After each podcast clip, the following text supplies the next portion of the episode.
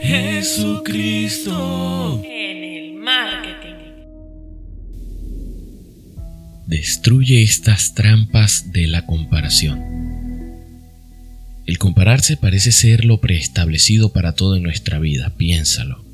¿Cuál es el mejor precio para un auto? Y comparas.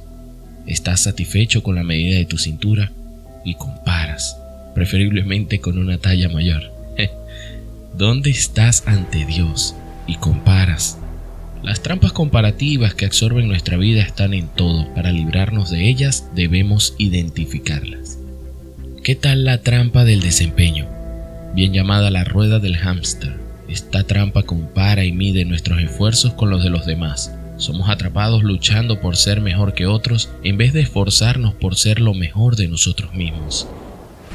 En la universidad solía preguntarle al profesor cómo estaban mis notas comparadas con el resto de la clase. Cierto, ahora tú estás sintiendo el poder de la trampa de la comparación preguntándote a ti mismo cuál era mi clasificación, ¿verdad? Está también la trampa del orgullo, llamada el rascacielos sin fin.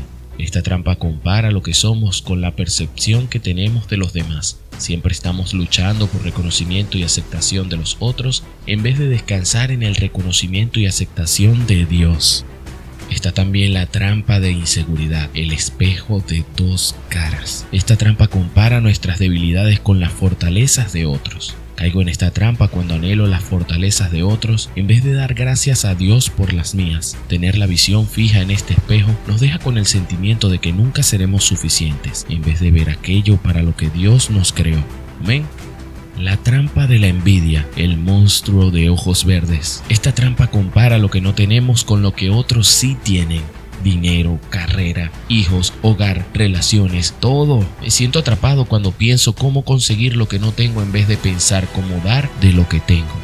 Estas trampas comparativas ponen los esfuerzos, las fortalezas y las cosas de los demás como la meta y el propósito de nuestra vida rápidamente nos roba la vida abundante que Dios nos ofrece. Tu energía, tiempo y propósito se desperdician cuando tratas de ser y hacer como otros y tener lo que otros tienen. Jesús sabe quién eres y por qué fuiste creado. Te ha dado todo lo necesario para cumplir su propósito en ti.